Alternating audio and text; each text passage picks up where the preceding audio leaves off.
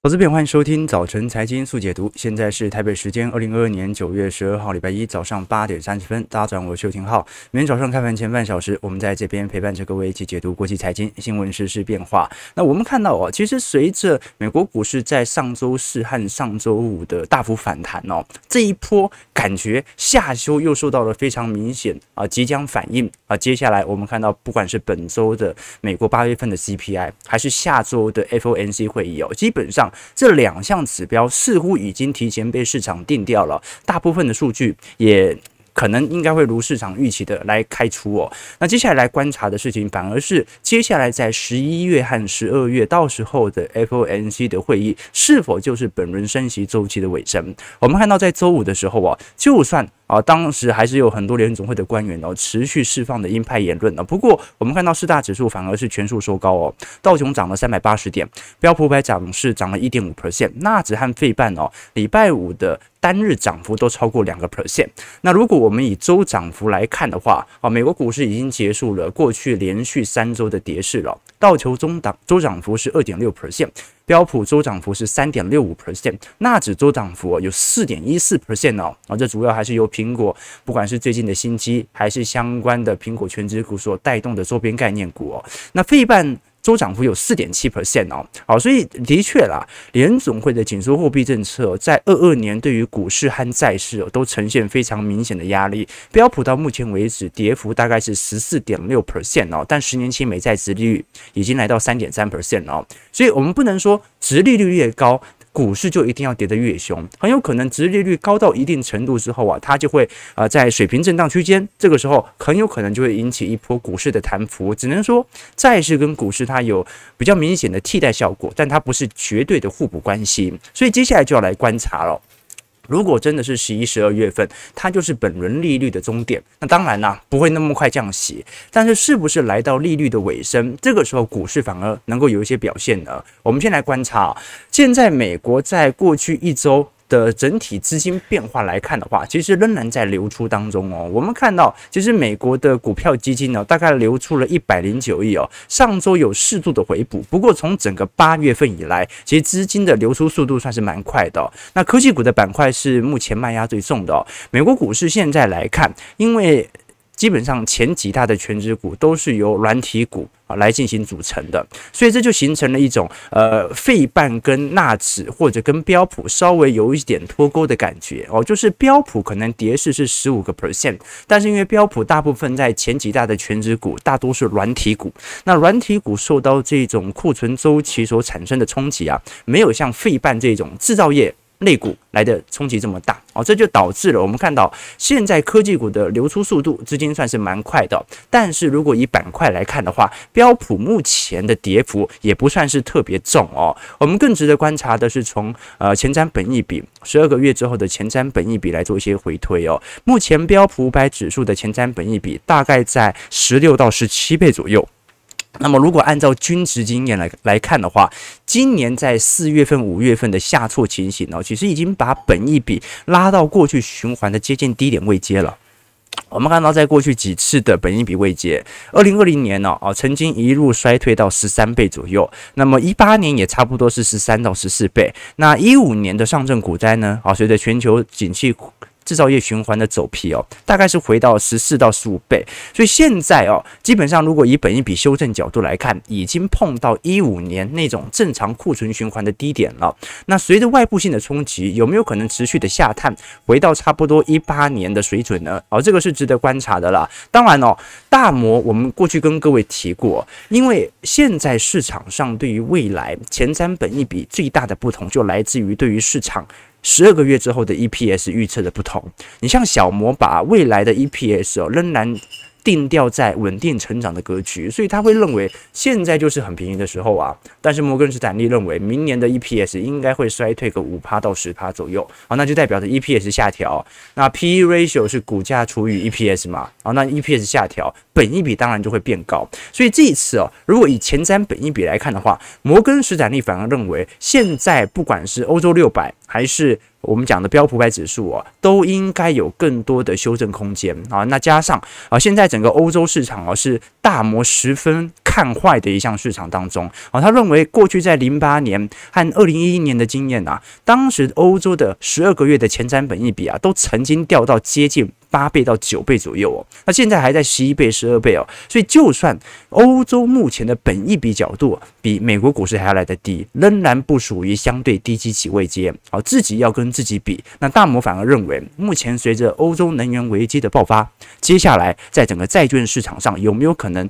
重蹈一次一一年的冲击呢？啊，观众朋友要理解哦，一一年当时是由欧债危机所产生的风暴，那么现在利率水准已经开始逐渐回到当时的水平了。难道不会爆发吗？哦，我们都很清楚哦。啊，上礼拜欧洲央行哦是大举升息啊，超乎市场意外的升息了三码，哦，直接回复到正利率了。那十月份现在又传出有可能会再度升息三码啊。待会我们来谈一下，到底要怎么来观察这样的一个变化了。好了，那因为九月我们过去跟各位来做一些推论，九月通常不管是美股和台股啊，它都不会有太亮丽的周期惯性的表现。但是随着其中选举越来越到，可能在政府的拉抬层面也会越来越强烈，所以在十月、十一月反而可以有一个稍微比较没那么悲观的心态。但更值得观察的事情是，那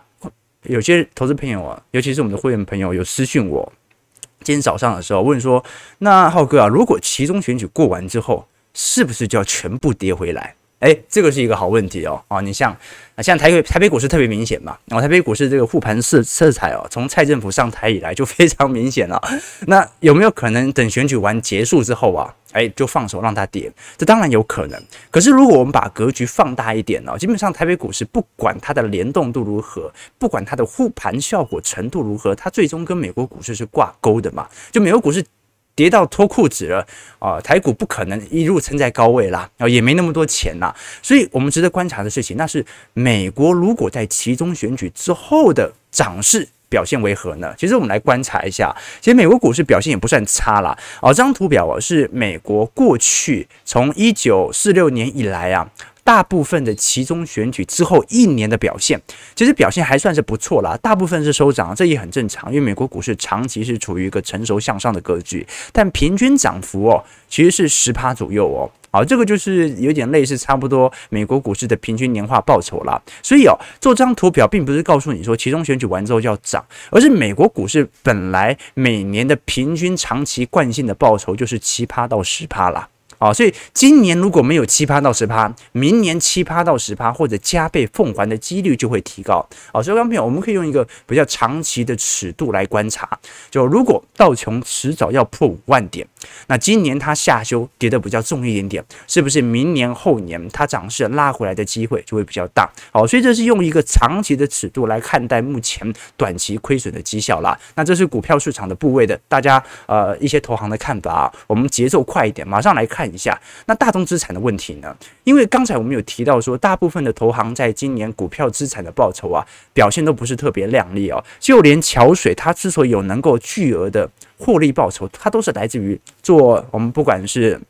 啊，做空 QQQ 还是做空欧股所造呃所进行的期货价差的一个赚取哦，那真实在资产上有明显显著报酬的，其实到目前为止来看呢、啊，仍然属于大宗资产部门。我们来观察一下哦，最近彭博社针对了全球一百大的银行来进行大宗资产商品交易实现利润的回测哦，我会发现今年应该算是历史上所有投行在大宗资产部位当中。呃，赚取最多利润报酬的时刻啊，那今年刚好也是遇到我们所说的这个乌俄冲突和中国供应链的问题哦，所以造成大宗资产价格水涨船高。就算现在有回跌哦，那个跌势也不是非常的像股市一样，像科技股一样有这么大的一个回调。那现在大宗商品交易的前五大数据啦，前五大的央银行啦，第一个就高盛了。好，第二个是麦格里，再来就是摩根大通、花旗和摩根士丹利哦。那高盛是在整个大宗资产价格当中哦，啊最为前瞻指标的啊。它从去年第二季开始就已经陆续的进行股票资产适度的减仓，来进行大举的大宗资产价格的买入。那它的报告到目前为止，针对大宗资产价格，在今年六月份以前都是蛮准的。好，但是今年六月份以后哦，哦，他当时把原油价格本来目标价两百块嘛，慢慢调调调，现在调到一百二了。好，所以他还是看好大宗资产价格有可能会恢复到在过去呃三月份到四月份的涨势，但是同时他也暗示着一点啊，如果他的预判成功的话，就代表着通常这个时候呃停滞性通膨可能已经发生了，所以反而股市它会有更剧烈的跌幅。那我们观察一下原油价格，其实礼拜四的时候跌幅很重，但是礼拜五开始做了大幅度的反弹啊，现在还是反映在所有均线之下。我们看西德州原油价格，每桶目前收在八十六块哦，哦，最新一次哦，曾经跌到接近八十三块左右哦，所以美元目前的飙涨是原油价格在过去两周暴跌的主要原因呐，哦，因为美元上涨会使得以美元计价的大宗商品哦，货币对用户而言更加的昂贵，很好理解嘛，我们美元这个黄金或者说原油本身就是以美元定价，所以如果美元越来越大。那美元的购买力就越来越强，美元购买力越来越强，那当然以美元定价的产品就越来越便宜嘛。啊，所以我们以前讲说这个美元周期，美元周期，美元周期的概念就是美元在扩张的时候，美元不值钱，所以这个时候美元就会流到新兴市场的货币，把新兴市场的资产、房市、股市都给推高。那通常美元回到紧缩格局之后，哎，美元升值了。啊，联准会利率调高了，这个时候大量的资金都会回到美国本土，那新兴市场的资产就会陆续的泡沫破裂。这个时候，美国人在用他们的强而有力的购买力来收购这些资产，进行全球的财富收割。啊，当然这有点阴谋论啊，但是每一次的美元扩张和收缩格局，我们都看得到，对不对？好，那本周我们最为关注的讯息是什么呢？就是美国在八月份的 CPI 哦，那这一次市场预估啦，在八月份的通膨报告 CPI 年增率大概是八。点一 percent 啊，会比上个月的八点五再下降大概零点四 percent 左右啊，但是核心通膨很有可能不会减速啦啊，这主要还是因为过去在七月份、八月份，当时不是有一波美国股市比较明显的弹升嘛，就是来自于市场的消费情绪的回暖，好，所以反而这一波的通膨的下滑，应该主要还是来自于原油价格，尤其是能源价格的走低哦。那至于租金价格或者我们讲的服务业的价格。呃，对于通膨的贡献能不能有所减少啊？这个是值得观察的。好了，那因为之现在随着整个欧元区也正式进入了升息关卡之后啊，几乎整个呃欧洲地区、美洲地区啊，已经开始全面性的进入收缩格局了。那现在还在宽松格局的，呃，没有说不好。宽松格局就代表它进行财政政策的刺激，可能经济会适度受到短期上的拉抬。但是我们从每一次的美元扩张和收缩格局哦，都可以看得出来嘛，这个收缩格局的人哦，他有利于本身购买力的增强；扩张格局的人哦，尤其以全球都已经收缩了，那中国大陆啊、日本还在扩张的话，那其实它反而呈现的就是你必须要吸收海外的这些通膨，吸引到你国内，对吧？啊，货币贬值，宽松政策。等同于通膨嘛，啊，所以这些国家在未来几个季度的通膨哦，反而会表现得更为强烈一点点。那我们来观察一下，因为到目前为止哦，整个从不管是企业领导人的呃综合数据哦，还是我们看到最近对于通膨的调查，大多数的投资人呢，对于通膨始终表示着担忧。我们看到现在针对六月份啊、七月份和八月份哦，当时美银针对全球的投资人所进行对于市场风险的观察，在整个。呃，七月份的时候啊，当时大多数人认为通膨保持一个高区间呢，是目前市场最为担忧的。那第二名就是经济的衰退了，第三名才是联准会的高强度的紧缩政策。哦，所以通膨是优于经济衰退的，而经济衰退的风险是优于联准会的紧缩政策的。那我们看得很清楚，在八月份的统计，当时我们也看到了，现在对于通膨持续保持高点的担忧，其实仍然在增加当中。所以。压制通膨是第一要务。解决全球会不会经济衰退的问题才是第二要务啊！所以观众可以看得出来，联准会它其实某种程度它是依照着市场的担心的角度来采取相关的行为。为什么联准会现在不先担心经济衰退呢？要赶快要进行降息啊，要避免企业进行进行哦或进入这种流动性风险啊？因为市场更为关注的是通膨持续保持高升的问题。我们过去也跟各位提到了，这张图表是目前呢、我们把通膨啊从现在市场上的会比较关注的几项因子来作为区分，观众可以看得很清楚。在整个一九年以前呢，其实我们所看到的这种哦核心通膨或者实质当下工资水平稳定上升所造成的通膨啊，它没有太大比例的变化。之所以在二一年有巨额的通膨，主要是来自于市场通膨预期所造成的实质通膨，也就是我们所看到的红色区块。所以联准会最大的目的哦，它不是真的要打压你真正的需求，而是我要让你对于未来通膨的想象空间完全的破灭。好，所以我们也看到了，接下来在整个九月份，也就是下周 FOMC 会议，现在升息三码的几率已经来到九成一了。那基本上应该已经进行充分的市场沟通了。接下来我们就来观察，那市场对于接下来十一、十二月份到时候的 FOMC 会议的一些观察和借鉴了。好，我们先看一下美国股市四大指数的表现，道琼工业指数上涨三百七十七点，一点一九 percent，在三万两千一百五十一点哦，做了微幅的上扬。那么标普五百指数上涨六十一。点一点五三 percent 是在四千零六十七点哦，跟道琼一样哦啊，过去几个交易日的弹幅算是蛮明显的啦。不过上方均线的卖压应该还算是非常沉重哦，整条下降通道线仍然在持续。我们如果把它尺度拉得长一点哦，这张图表是。标普百指数从二零二零年以来的表现，我们从技术线型来看哦，整条二零二零年的上升趋势线呢，算是蛮确立的。它一直到整个二一年的十二月份到二二年的元月份啊，才有完全的高点的这个见到哦。那在今年六月份的时候啊，整个头部形态的左肩和右肩哦，正式的完全打完。那接下来。整个美国股市就沿着呃不不不过高的一个呃下降趋势线哦，持续的进行破底。那现在问题来了，呃，因为短期内从六月份、七月份到八月份哦，啊，尤其啊过去一个礼拜的打底行为哦，再度形成之后啊，它是否会成为新一波的这种转折点或力道呢？这个是从技术层面值得大家来多做些关注的。那么纳指的部分呢，弹幅在礼拜五表现也算是十分亮丽，纳指。在周五上涨两百五十点，二点一 percent，是在一万两千一百一十二点。费半的部分呢，目前算是还在所有均线之下哦。费半上涨六十三点，二点三九 percent，是在两千七百二十一点哦。那现在，因为我们看到标普百指数还有明显的拉抬力道，其实主要原因还来自于我们所看到的苹果股价的大幅的一个拉高哦。因为苹果股价，我们过去曾经跟各位提过，如果是从基期角度来看，它不像是美国股市其他的指数表现那么差劲。刚刚没有看一下费半，再看一下纳指。好，这个下降通道是算是蛮明显的，但如果把苹果拉出来看，这个下降通道其实蛮不明显的哦啊，顶多就是不过高而已哦。但是你说硬要它股价有多弱，其实看不出来哦。苹果股价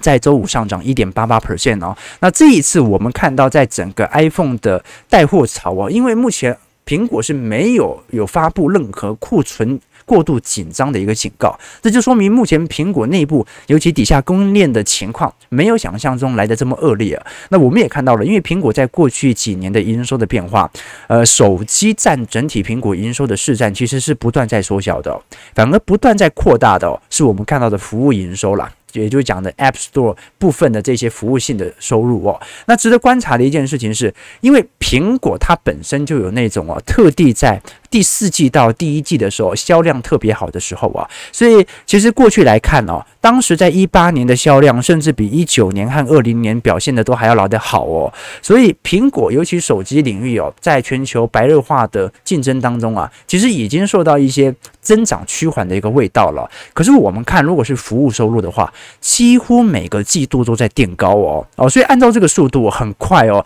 在未来一年到两年以内哦，这个苹果在手机的营收的占比应该就会跌破到五成了。以前大概都是六成七成啦，现在下滑到五成多，那很快可能就会跌破五成了。那取而代之的就是服务营收部门的一个扩张，所以值得大家来多做一些关注和留意哦。那台积电 ADR 因为礼拜五上涨了一点六一 percent，那礼拜四也大涨嘛，哦，所以我们看到现在。台子期大涨了两百四十四点哦，诶，可惜的是礼拜四台子期的空单减了很多哦，啊，那真的是反指标哦，啊，这个礼拜四这个台北股市小台散户一出场，哎，马上就要大涨了，是吧？好了，那如果我们观看一下标普五百指数当中哦，跌势最重的三只股票，我特别来观察一下，想说现在还停留在前五百大企业当中哦，跌势最差劲的。或者说，今年以来表现二季度表现最差劲的、哦、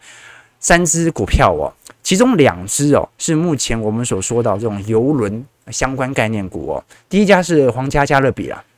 哦，那它在第二季度哦暴跌了五十八 percent 啊，那我们也看得很清楚啦。啊，现在它从二零二零年当时的见高点之后啊，就一路下挫了啊。这个因为这家公司已经连续停止营运了十五个月左右了啊，所以其实现在标普五百指数那种大幅破底啊，跌幅最重的，也不能全部说是是权值股啊。那么嘉年华，我们讲 CCL 啊，Carnival。它是皇家加勒比的竞争对手哦，目前的股价也是持续在破底当中啊。不过它都是那种疫情受灾股啦，啊，所以它跟整个市场上的这种资金的实体联动度其实不高哦。在整个不普指数目前跌势当中啊，最值得大家关注的其实是网飞啦。网飞在今年股价算是受到重创了，市值蒸发超过三分之二。那在 Q2 的表现哦，该股票也下跌了接近六成了啊。所以现在用户停止增长。包括令人失望的财报，都是网飞持续股价下探的主要原因。那反而它其实是暗示着一点的，那这就是从流媒体的角度来看，目前整个市场的周期，它是不是已经反映了这种疫情增长后，我们开始恢复到实体经济，大家的估值只要有过高，都该回归到平均的水平身上啊，这种感觉了。好，八点五十二分了，我们马上直接来观察一下。台北股市的变化，呃，台北股市大家现在最关注就中秋会不会变盘啊？那现在感觉变了嘛，往上变，对，往上变啊。但是随着一个交易日、两个交易日、三个交易日，中秋之后的。周期惯性是越来越好还是越来越差呢？还是先反应好再反应差呢？我们看到台北股市上周跌了八十六点，周线连三 K，但是随着苹果手机的预购热络，我们看到反而呃礼拜四啊，平盖股市有比较明显的一些拉抬哦。那美国股市和台北股市短期的技术回档的确都比较深啊，不管是从 KD 还是从均值啊，它都是来到一个相对短期的超卖区，所以本来就会有适度的反弹，而这一波的反弹也完全不代表着本波的修正正式结束。那我们来观察一下中秋到底变不变盘？其实直接从数据来进行回测，各位会发现啦。如果我们以中秋行情来做观察，我们以零七年一路回测到现在哦，到二一年哦，基本上在中秋节过一天之后的交易日啊。上涨几率是七成三，那今天很明显嘛，啊，今天台指期已经大涨两百四十点了啊，那今天肯定是收涨的。那后五天的收涨几率是八成哦，可是我们来到后十天和后二十天，整体上涨的几率就会开始有所下降。所以九月份的行情其实对于台北股市来看不是特别好哦，而且观众要知道哦，台北股市因为长期股票市场啊，从一九九零年代以后啊，就在一个明显的上升格局，所以本来上涨几率就应该要超过五成，它是一个保底的。可是我们看到在后二十日的涨势哦，看得出来上涨几率只有四成七而已哦，平均涨跌幅是一点四，呃，跌了一点四 percent。所以观众朋友可以理解哦，在整个中秋行情，的确刚开始似乎会有一些回补的力道。可是时间一长哦，啊，它反而可能会稍微比较紧张一点点，然后这个是我们看到的哦，所以通常在第三季的感觉好像季底的作帐行情。表现不是特别明显啊，这个是首先要关注的一点哦啊，可能只是一个短期的股票惯性的拉抬而已。那新台币哦，目前还是台北股市遭受到外资承压的主要原因。我们看到美元指数都已经飙破一百一了，台币怎么可能不贬？日元对美元都已经跌到一百四十三了，对吧？这是二十四年以来的最新低哦。那包括现在。台湾的主要贸易国对手哦，韩元哦也滑落到一千三百八十八块韩元兑一美元哦，这个是韩国从零九年以来的新低哦，所以现在主要的亚洲货币的身价都在这个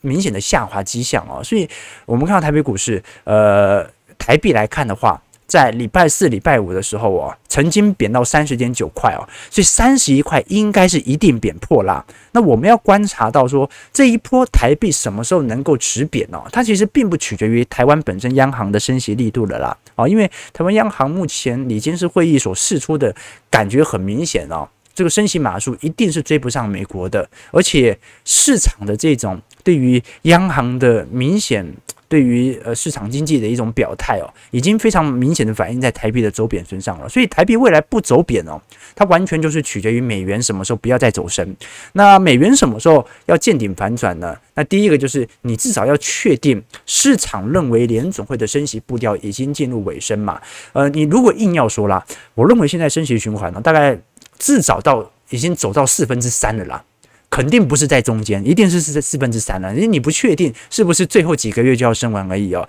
那现在预估到今年年底，大部分央行的预估是联准会的联邦基准利率有大概是三点五趴到四趴左右啊。但是明年来看的话，呃，有很大几率不会升息啊。如果明年还升息，那一定是下半年的通膨控制不住。那第二点呢，美元是否能够见顶反转下弯呢？代表。美国的双赤字是否有持续恶化？因为目前美国的贸易和财政赤字哦，都有一点恶化的迹象，那这对于美元走势不利。那如果真的是这样的话，美元走弱的时候啊。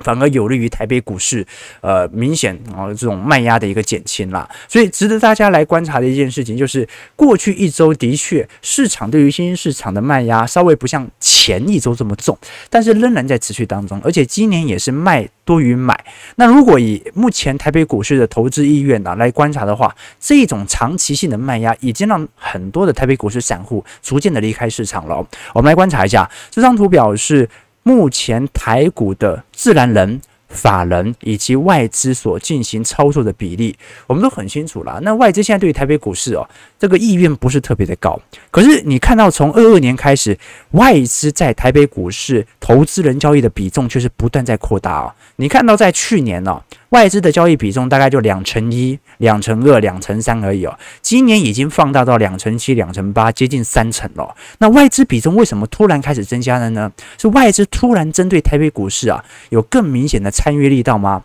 卖压卖得更重吗？其实也还好。主要的真正的原因来自于台北股市的自然人的交易量啊。开始大幅度的减低了。我们看到去去年第二季、第三季哦，当时航海王还在盛行的时候啊，散户自然人的交易量啊，曾经来到七成一左右啊，现在已经下滑到六成二、六成三了。那么本国法人目前差不多维持在啊十个 percent 左右，所以观众可以理解哦，整个市场上的外资氛围哦。已开始加重，并不是因为外资的卖压突然开始加大，它过去两年一直在卖，真正的主要原因来自于现在市场上的投资意愿仍然算是蛮低的啦。啊，不管是中长期的投资人还是短期这些投资人呢、至少参与股票市场的意愿不高。那我们来观察一下，外资在上周的卖超是两百三十三亿哦，已经连续六周卖超了。反观投信哦。买了十二周啊，买了五十五天了。好，这个投信随着内部 ETF 的买盘力道啊，仍然在持续当中。我们看到外资上礼拜卖最凶都金融股哦，前十名的卖超，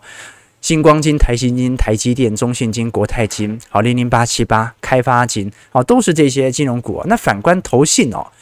不只是承接部分的中小型股，反正投信是把外资的金融股给买过来了。好，投信买最多的是元金啦，那包括永丰金、中信金、开发金、元大金哦，它都有作为一个适度的回补哦。那我觉得值得观察的一项指标哦，是我们从现在小台多空比的角度来做观察，因为礼拜四哦，刚没有看到这个小台的多单有非常明显的递减的迹象啊，也就是说，当小台开始进行大幅度。我们不能讲获利了结啦，因为股票一直在下探嘛，对吧？就算礼拜四股票没涨多少，对不对？呃，停损出场的时候哦。这个时候，我们看到今天反而股票市场有一个比较显著的拉抬，哦，所以比较可惜的事情是，因为礼拜四大家看不出来嘛，我们要等盘后才看到数据，但至少可以呈现一种感觉，就是散户大取做多意愿的时候，大家对于短期股票的一种预判不用过度的乐观。好了，那现在随着台北股市的呃今天的大涨，是否多单会回来呢？那我们就要持续来做一些关注和留意了哦。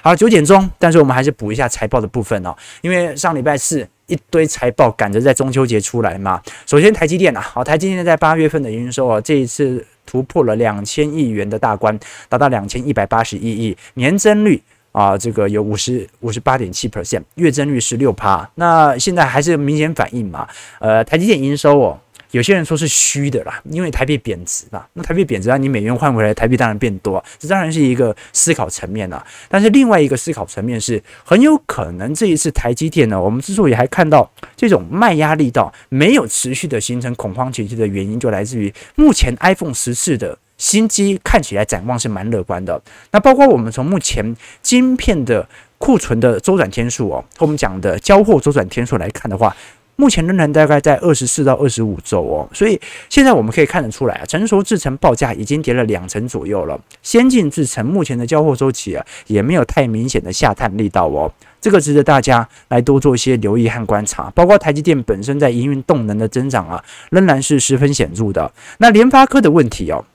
联发科八月营收也是创下历史新高，可是联发科很明显在整个市场层面的卖压就会非常显著了。首先是联发科在目前陆系手机的营收方面哦，已经有非常明显松动的迹象了啊。这一次联发科八月份的合并营收四百四十六亿元，同期新高，月增率有九点三趴，已经把过去四个月的衰退走势稍微拉回来了一点点哦。但是现在联发科哦。也没有特别说明为什么八月的业绩能够明显回升，那么很有可能是因为现在呃大陆的手机也来到了一个呃新机潮啦哦，不管是小米还是 OPPO、VIVO，最近也在出新机当中哦，所以很有可能带动联发科的手机的晶片出货量稍微有一点转换，不过整条下行轨道仍然在发酵当中。我们都很清楚，在整个二二年哦，如果我们从帧率来看的话，二二年是一个今年整体。库存循环呐，所形成最大的冲击年份，那应该要等待整个二三年，整个手机的营收才会慢慢的恢复哦。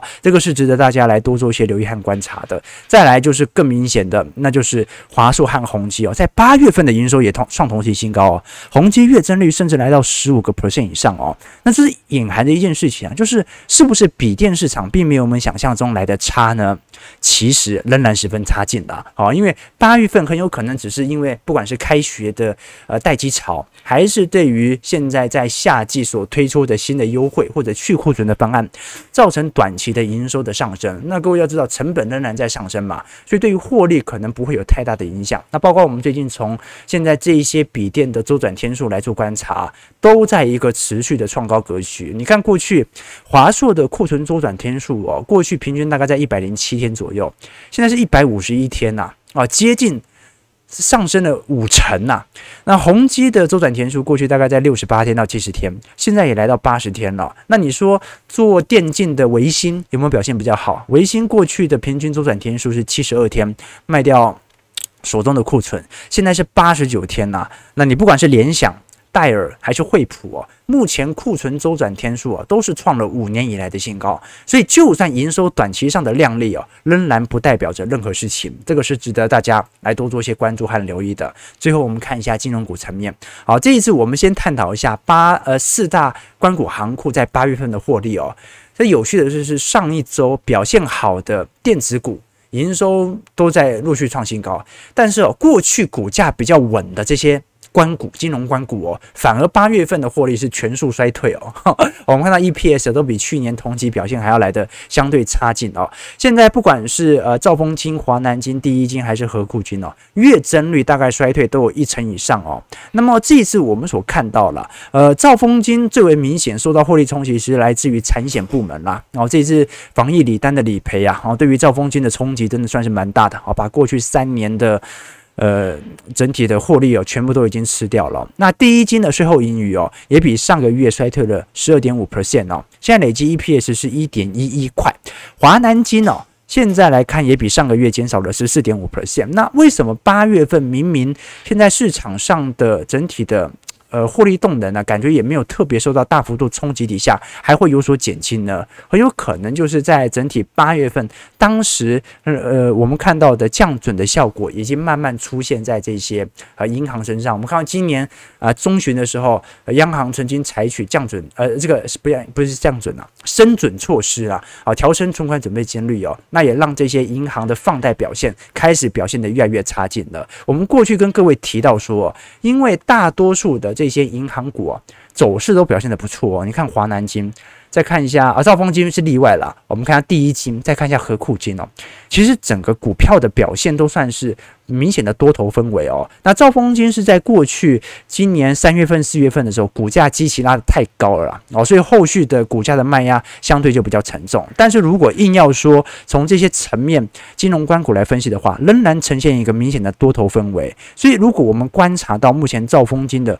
股价本呃股价净值比哦，目前大概还保留在一点六倍左右哦，离它过去的低点一倍到一点二倍还有一长段的距离。也就是说，这些金融关股目前基期。仍然偏高，它并没有充分的反映这种经济衰退可能产生的冲击。那对于纯股族来看，本身在这种价位进行大幅度的购买，本身可能就是一种风险。好，所以金融官股到目前为止的整体获利动能虽然开始有所下滑，但是对于股价上的冲击还不是特别的明显。我觉得还有更更便宜的价位可以针对这些银行股来作为一些中长期的部件呐。那至于寿险股和证券股哦，就反而卖压比较重的。是比较有这种便宜位阶的观察。好了，台北股市上涨两百一十一点啊，今天成交量能哦稍微有点放大，两千多亿哦。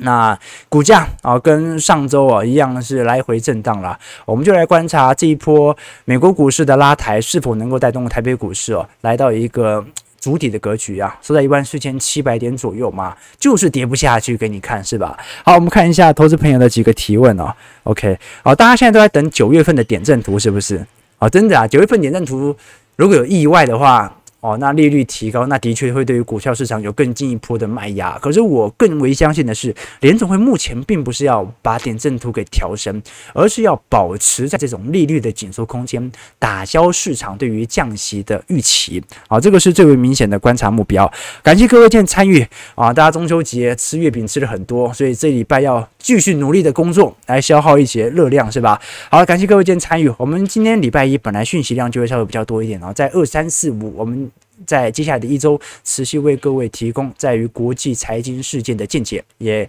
呃欢迎各位，如果有任何的问题和想法，也可以在我们影片底下来做留言，记得订阅我们频道，按赞加分享哦。我们就明天早上八点半，早晨财经速解读再相见，祝各位投资朋友开盘顺利，操盘愉快。